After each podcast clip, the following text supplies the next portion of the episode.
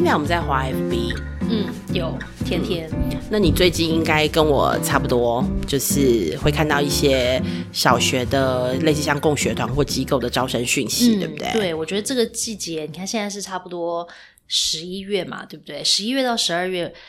我觉得甚至到可能十二月底，可能就会是真的很多的小学的，比方说私私校啊、国际学校、共学团体们。还包括就是那个呃，我们家旁边的那些公立学校也是一样，大家都我发现都有说明会。就以前没有当妈妈的时候都不知道这些讯息，但是因为那时候我要开始找学校了，我才开始去打电话去各个学校问说，那我想要多了解你的学校该怎么办呢？他们就会鼓励我说，那你就来听说明会就好了。所以那个时候才发现说，哦，原来每一个学校都会办说明会这件事，然后甚至很多学校把入学的其中一个一个。要求或是一个标准是要先来听当年的说明会，然后听完了之后，你对学校有一定的了解了，你觉得这个理念适合你了之后，那你再送那个申请书，然后再来申请学校。OK OK，不过先等等，我相信应该有很多人就是现在满脑子问号，就是开学不就是九月吗？每年九月，拜托现在才前一年的十一月，对对啊，到底为什么我们的 FB 现在开始有一些说明会了？嗯，对，到底是什么样就是不一样的体制啊，或者什么样特别的这样子的学制？我觉得是因为是个，我觉得是一个好的现象，是因为现在的家长的选择真的比较多。我觉得在我们小时候那个年代，可能选择真的没那么多嘛，就是可能哦，我家旁边的公立学校是一个学校，然后可能有几所私立学校。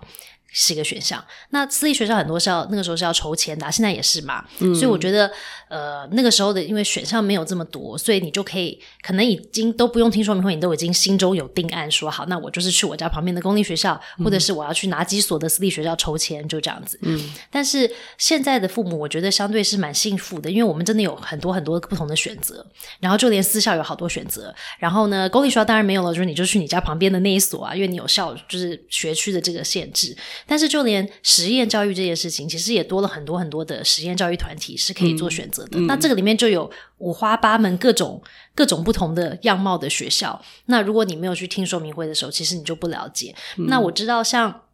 很多的私校，它可能是事先要先去排队的，或者是说你要先去申请啊，要去排这个。等待的这个名单的，所以这个光是这个你就要提前申请嘛，因为越早来申请的，你就可以越越早可以排上那个名单。嗯，然后呢，呃，他们也会有一个时间，就是你在哪一天之前你要送你的申请书啊，然后我们累积说今年有哪些家庭要来申请的，然后他们可能会安排试读或者面试，就这些都是很多过程。那职业教育团体也是啊，因为在实验教育里面，如果你要提申请去自学或者团体自学，或者是在机构这样子的一个自学的状态里面的话。的时候，你其实是要提出申请，是在每一年的四月跟十月嘛，要做这样的申请。所以在四月要提出说明申请书之前，你至少要在两个月前，学校也要做一些内部的一些一些行政作业，对，要提出申请书，要预备这些东西去做申请。所以他大概在。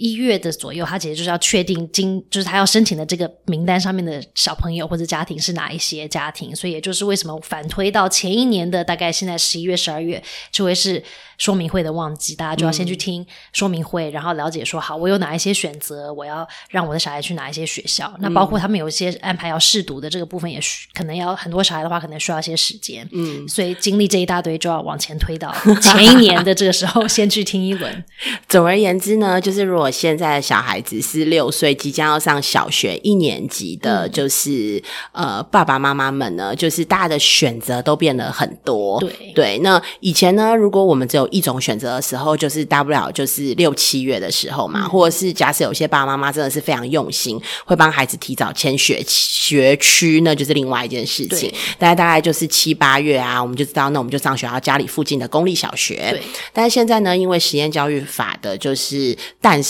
之后。其实呃，如雨后春笋般，有非常非常多的就是共学团啊、共学机构，不同的教育理念，甚至也可以就是没有作业，然后呢，就是呃呃，也有那种就是学制是四学期的哦，就是放四次假，除了寒暑假之外，你还有另外的春假跟秋假的这样子的一个选择，就是给孩子啦。对，那对我来说呢，我觉得孩子很幸福啊，孩子有更适合他们的教育，他们可以啊。在这样子的教育进论里面，就是成长成更好的自己嘛。因为可能并不是所有的孩子都适合，就是读书考试、读书考试，然后就结就成果。对，那呃，但是我觉得现在的父母相对来说啊，我自己是觉得就是功课真的就要做很多，然后呢就是很辛苦，然后诶对，然后你看现在的功课就提早到前一年就要开始做了。对我觉得不仅仅只是因为选择多嘛，选择多可能真的就要做功课。那嗯，幼儿园阶段的。也是啊，就是从托婴，你现在或者是送保姆，然后你突然帮他选一个幼儿园，我相信好多人都一样。我这两年前也是焦虑过，曾经焦虑过，然后呃想说，诶九月入学，那我大概两二三月就开始找。后来我发现很多很厉害、很不错的幼儿园呢，也告诉我说，哎呀，妈妈，你应该。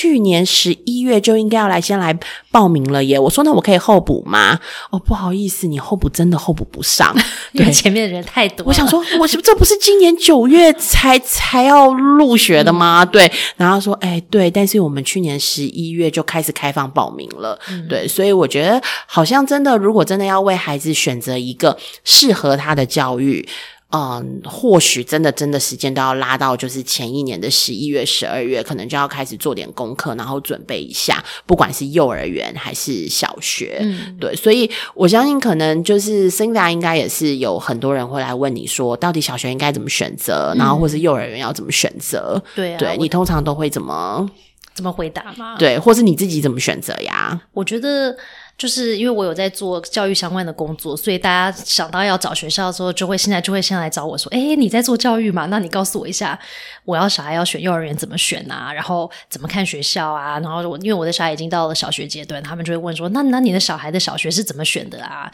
为什么要这样子选呢？以后怎么衔接啊？所以我觉得可能是因为我的工作的关系，然或者是我写部落格的关系，人家就会觉得说：哦，你可能会知道多一点。那我来问你这样子。嗯，那我觉得就像达燕讲的，很多的。学校就是可能幼儿园或者甚至托婴中心，我觉得真的是很早，你就要先开始去排队。然后我有深刻的感觉，是因为我的女儿那个时候要找幼儿园之前，因为我那时候真的就是不了解。这个教育生态环境嘛，我也觉得说，哎，对啊，不就是幼儿园吗？你想要去哪一所，然后你就去参观一下，你喜欢，然后就去读喽。就发现就是完全不是，因为好的幼儿园真的是供不应求。然后呢，那个呃等待的那个名单很长。那我的朋友们那时候我就因为不懂，所以我就去问朋友说，哎，那你的小孩读哪个幼儿园啊？那你什么时候呃要去看学校啊？然后每一个人告诉我的幼儿园可能就是那么几家。讲完那么几家之后，他们下一句话一定跟我讲的就是那家很多人排，所以你赶快去排。我说那是。很赶快去排是多早要排？我小孩还在肚子里，他就说：“哦，我跟你说，你小孩大概三个月到六个月开始，你就可以去排了。”嗯，然后我说：“那他是几岁要去读幼儿园？”他说：“大概就是你知道一岁到三岁之间呐。”那我想说很早，所以那时候我真的就是很早就开始看幼儿园。你知道你那一家，我之前的听说是孩子还在肚子里面就已经有人去排队了。没错，真的有很多妈妈。我那个时候去，就是因为后来我的小孩去读了之后，就会看到很多人来参观幼儿园嘛。很多真的就是大着肚子孕妇嘛，孕妇，然后可能即将快要生的时候。就开始在看幼儿园。你说现在的妈妈是多焦虑啊？没错，现在的爸妈一切都要提早很多。对啊，但是因为我觉得选幼儿园这件事情啊，我觉得它其实是一个很大的选择。对于我对觉得家长来说，或甚至选保姆跟托，因为就是第一次你的小孩要离开你的家，或是离开你的身边，要很长时间的在外面。过生活，然后这个环境里面，因为妈妈爸爸没有办法跟着去，所以我觉得相对那个分离的那个焦虑是很大的，然后会有很多的不安，因为你不确定你有没有把他送去一个好的环境，他会不会好好的被照顾，会不会被虐待啊？因为现在这些新闻那么多，嗯，所以我觉得怎么样可以让小孩安全跟跟呃好好的开心的上学这件事情，我觉得是在幼儿园的阶段。家长们可能最担心的点，就是他可不可以好好的睡觉，可不可以好好的吃饭，可不可以情绪稳定一点？然后，呃，当然还有一些家长更更提前部署，就觉得说啊，那幼儿园他是不是有脑力开发，是不是有学习到 A B C B P M 写字双语？对，所以其实我觉得家长现在要担心的东西真的是很多。那我觉得选择选择幼儿园的时候，当然是对我对我来说，我觉得。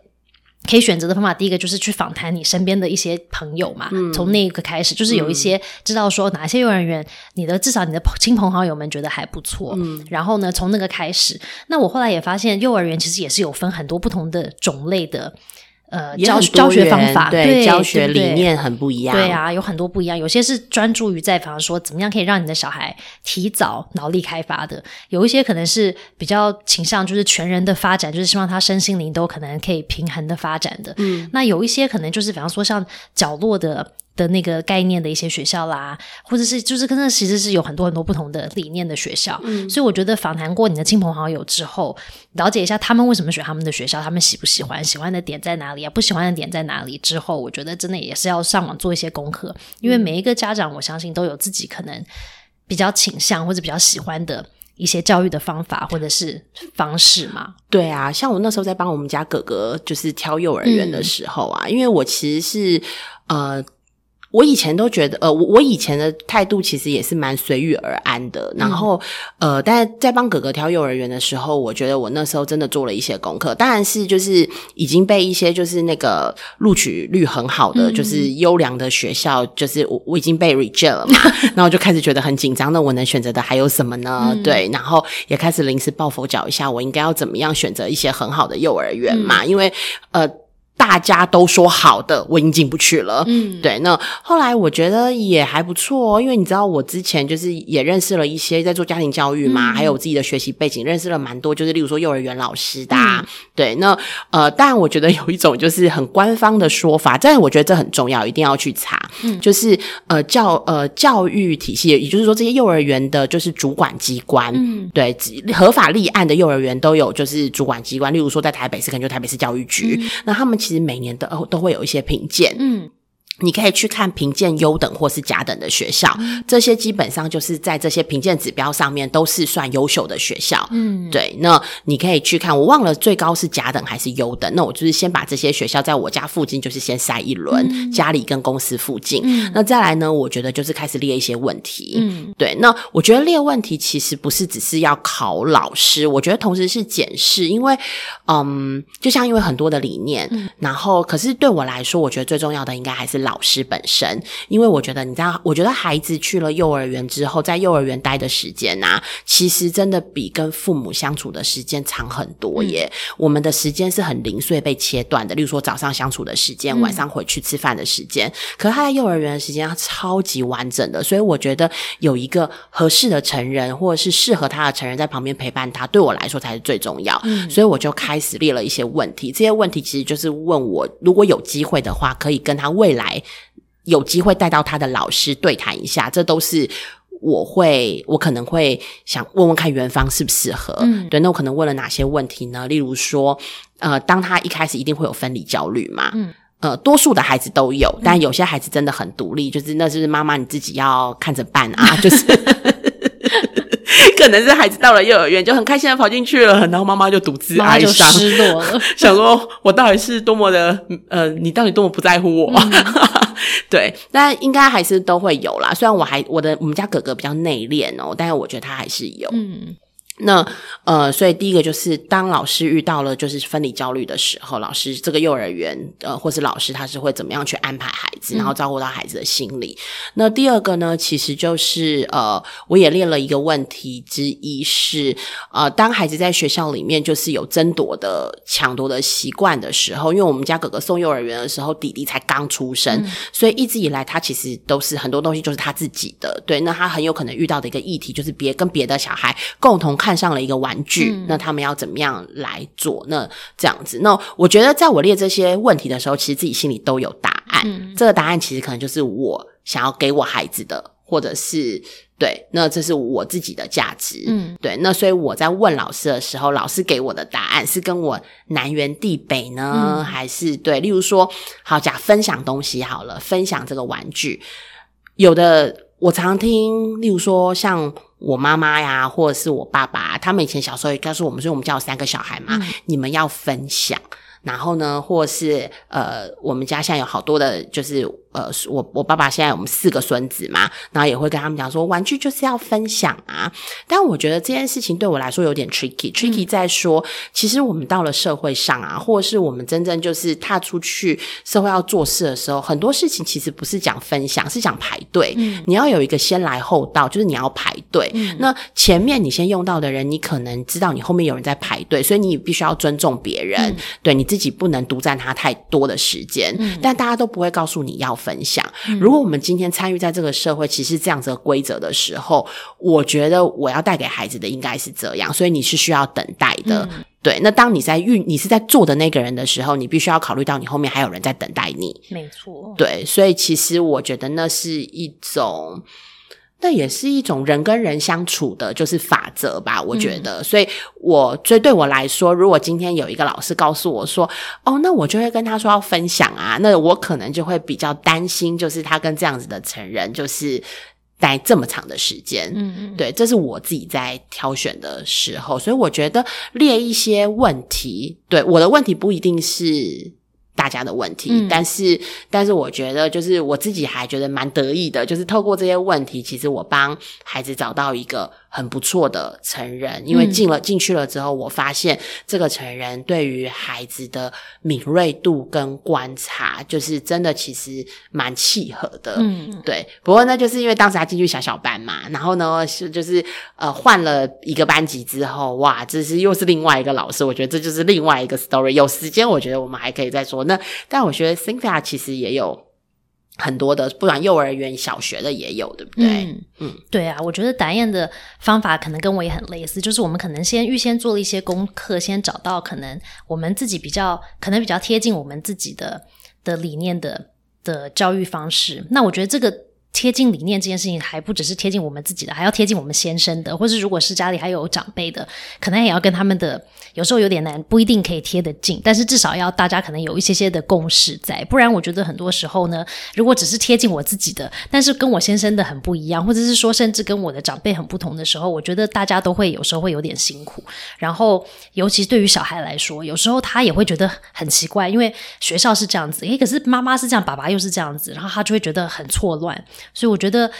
先找到。适合的那个教育理念，其实不只是要适合我自己，而是是适合这个家庭整体来说，大家都觉得还不错的一个一个一个理念。我觉得是最最美好的状态。那如果真的不行的时候，我觉得那当然就是先贴近我们自己的为主。如果是 对自私一点的想法，就是说至少我自己先顾好我自己，我的理念有被顾到。那我觉得像类似我的小孩是上蒙特梭利的幼儿园嘛，现在上蒙特梭利的小学，我觉得透过我我。的小孩去上学的过程里面，我觉得可以让很多的长辈，他可能也不懂什么是蒙特梭利，或是为什么我选了蒙特梭利。但是我觉得他看到我跟小孩的互动，或者是小孩在学校的状况，跟他的成长的这个过程里面发生了什么事的时候，他们就会慢慢发现说，哦，原来他在上的这个学校的理念到底是会发生什么事。然后当他发现他的很爱的小孩或者孙子，好像发展的也还不错，还蛮开心的，他们其实也会安心了，因为其实大家的点就是。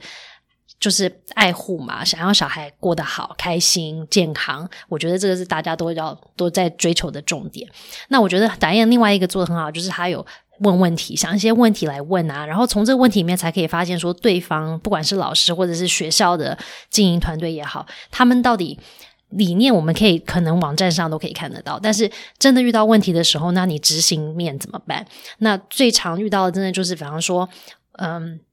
发生纷争的时候，就是小孩跟小孩之间发生纷争的时候，老师你会怎么处理？因为我们很难保证我们的小孩在家很乖，但是出去外面的时候可能就抓人家一把，或者是有没有打了人家一下。那别人也是别人家很宝贝的小孩啊。那小孩，那老师遇到这样的事情的时候，他怎么办？他什么时候会来跟我讲？还是他会用什么方式来跟我讲？那他需要我在这个里面扮演什么角色吗？我是要去敲别人家的家长们说哦，对不起，我的小孩伤害你的小孩呢？还是小孩要自己处理呢？还是是我就什么都不用管呢？所以我觉得从这些问答里面，其实可以感觉到很多有关于这个学校或者这个老师对于家长的期待，也是需要了解的。因为很多时候，我觉得是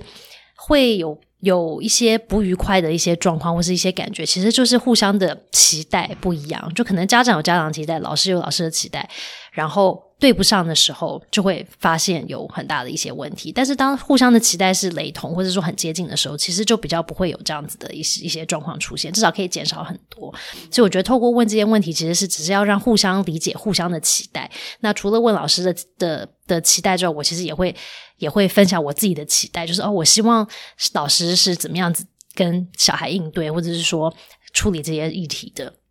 然后我觉得，嗯，另外一点是，当我们跟老师或者是跟学校进行这些对谈、这些问题的对谈的时候啊，另外一点，刚刚导演提到，就是有些时候你会发现他们的理念跟你很贴近，然后你觉得很 OK；有些时候你会发现说南辕北辙。但是当有发现南辕北辙，或者说跟他的处理方式跟我想象的不一样的时候呢，我觉得如果你可以找到一个。对象是他讲了，他可能是跟你不一样的理念，但是他讲出来了之后，你发现说，哦，那我可以接受，或者是我可以听得进去。我觉得如果是这样子的对象，其实也还不错，因为真的很难找到百分之百跟自己理念很契合的人嘛。但是如果你找到这个对象，他的理念可能跟你有一点差距，然后或者是他的方法可能跟你想象的不一样，但是当他表达了之后，你可以被他说服，就你你相信他，然后你相信他的初衷跟你是一样的。然后虽然方法不同，但是你愿意跟他一起试试看，就是他是他的方法，然后你愿意观察说，诶，那这样子发生了什么事？我觉得有这样子的一个互动的关系，其实也很好，因为真的是不容易找到。完全契合的，然后一定会有一个类似一个磨合期，就是互相要互相了解一下啦，就有点像我们去跟我们自己伴侣的关系一样嘛，就是本来不认识，然后我们要选择要在一起，所以我们就要有一些地方需要妥协，有些地方需要沟通，有些需要需要调整。那我觉得跟老师的关系也是一样，他其实就是我们除了我们自己家里的伴侣之外，在育儿的这个过程里面一个很重要的一个。一个伴侣，所以我觉得，当你找到一个可以跟你一起走育儿，这个有时候有点有点开心，又有点沮丧，又有点黑暗的这个过程里面，老师真的是一个还不错的一个对象。然后他可以是透过另外一个角度去跟你分享你的小孩在家庭外的世界，他到底发生了什么事。然后妈妈跟爸爸可以怎么样跟老师一起互助的去帮助这个小孩一起长大。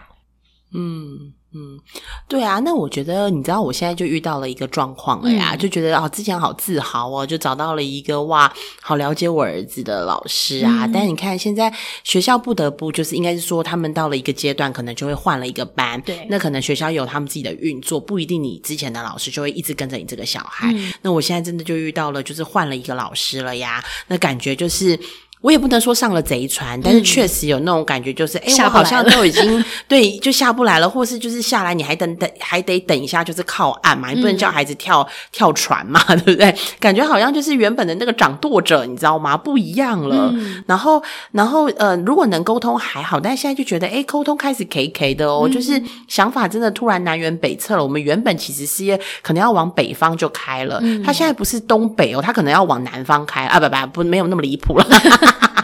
他可能真的就往了东方开了，对，那哇，这个时候怎么办呢？对，因为可能真的都会遇到这种情况呀。对，我觉得真的是难免。就算你找到一个很好的老师，有时候真的是世事难料。有时候老师可能会离职啊，或者是生病啊，或者是真的像导演这样要升班，其实就会经历到要再选下一个伴侣的那个那个状态。但是我觉得这个就是为什么我们去参观。学校的时候，我们也要去参观那个园所。就是说，这个学校本身，我觉得它的理念、整体的理念，或者是经营理念、管理理念、教育理念，其实要也是要贴近我们的。因为他再怎么换老师，他的这个整体理念如果是一致的话，不同的老师，但是他们应该都还是会在这个大的框架里面有自己的发挥的方式。所以，我觉得第一个就是。大方向的话，那个理念要先雷同，所以不会差太远。那就算换班换老师的话也还好。但是如果真的换了班，真的每一个人就是不一样嘛，所以每个老师他有他自己的，在同一个框架里也有他自己执行的方法或者是沟通的模式，因为每个人的个性就是不一样。所以我觉得，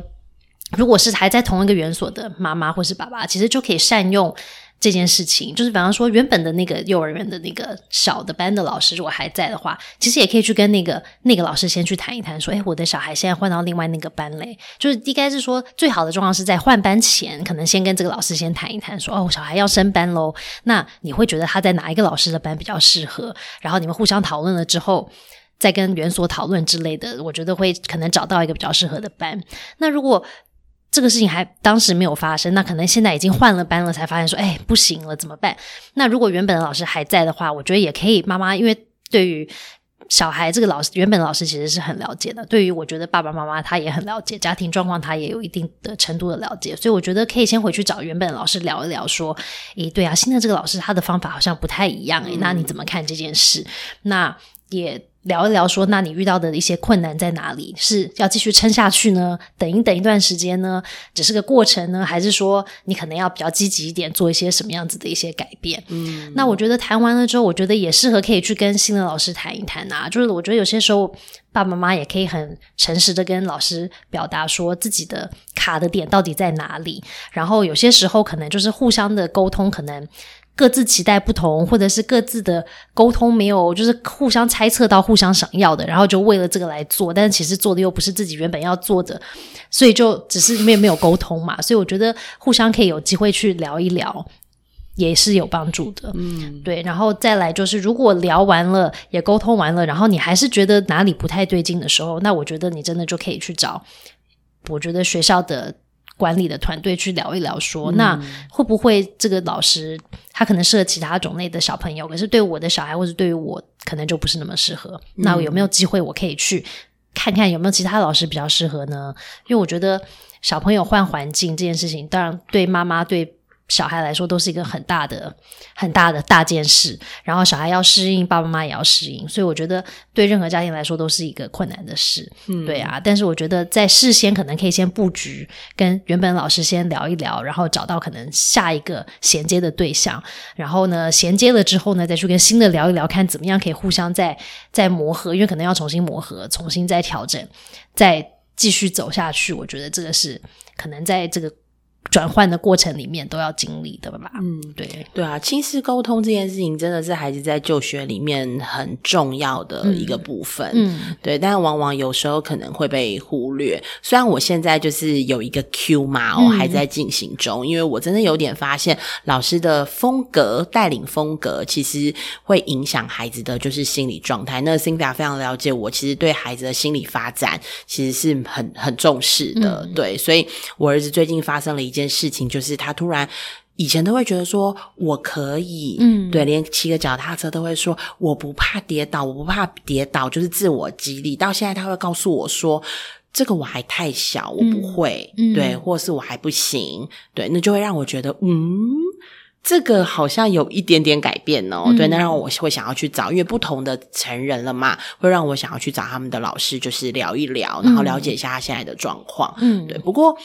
呃，这个是还在进行中的课题啦。那我自己有一个，就是也是自我反省了一下，就是呃，可能每一个老师他期待的沟通方式，我觉得家长可能也要有一点点的敏锐。毕竟我觉得啦，我们不希望我们误入贼船嘛。对，但是呢，这是我之前听一个老师，那个老师说，我们也不希望贼上了船呐，对 不对？所以我就希望我不要让老师认为我是那个贼的妈妈，对不对？贼娘就很讨厌。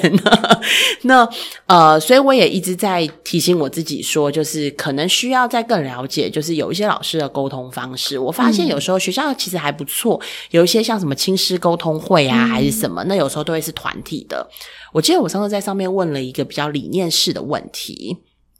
然后老师的回答可能比较不符合以前的那个老师的做法。那当然，其实我们以前的那个老师就是小小班升上来的家长也都一起嘛，那就会有别的家长，我就会发现哇，好像跟我的理念比较相就会直接开始对这个老师有所质疑。那后来我。侧面了解到，其实那个老师其实蛮受伤的，对，所以有的时候我就会想说，哦，那有可能我们需要呃用这个老师合适的方式，例如说可能就是私下电话谈，然后或者是你留下来直接跟他讲你孩子的状况，对，要不然真的就是。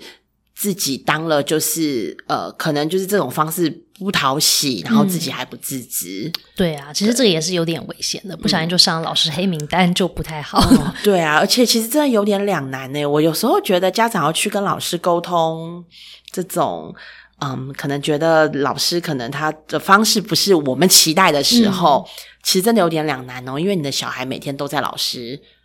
的手上。但我们我们是要全然相信啦。但我有一个很不错，是我真的呃，应该不是我不错，是我觉得我看到那个老师很不错的是，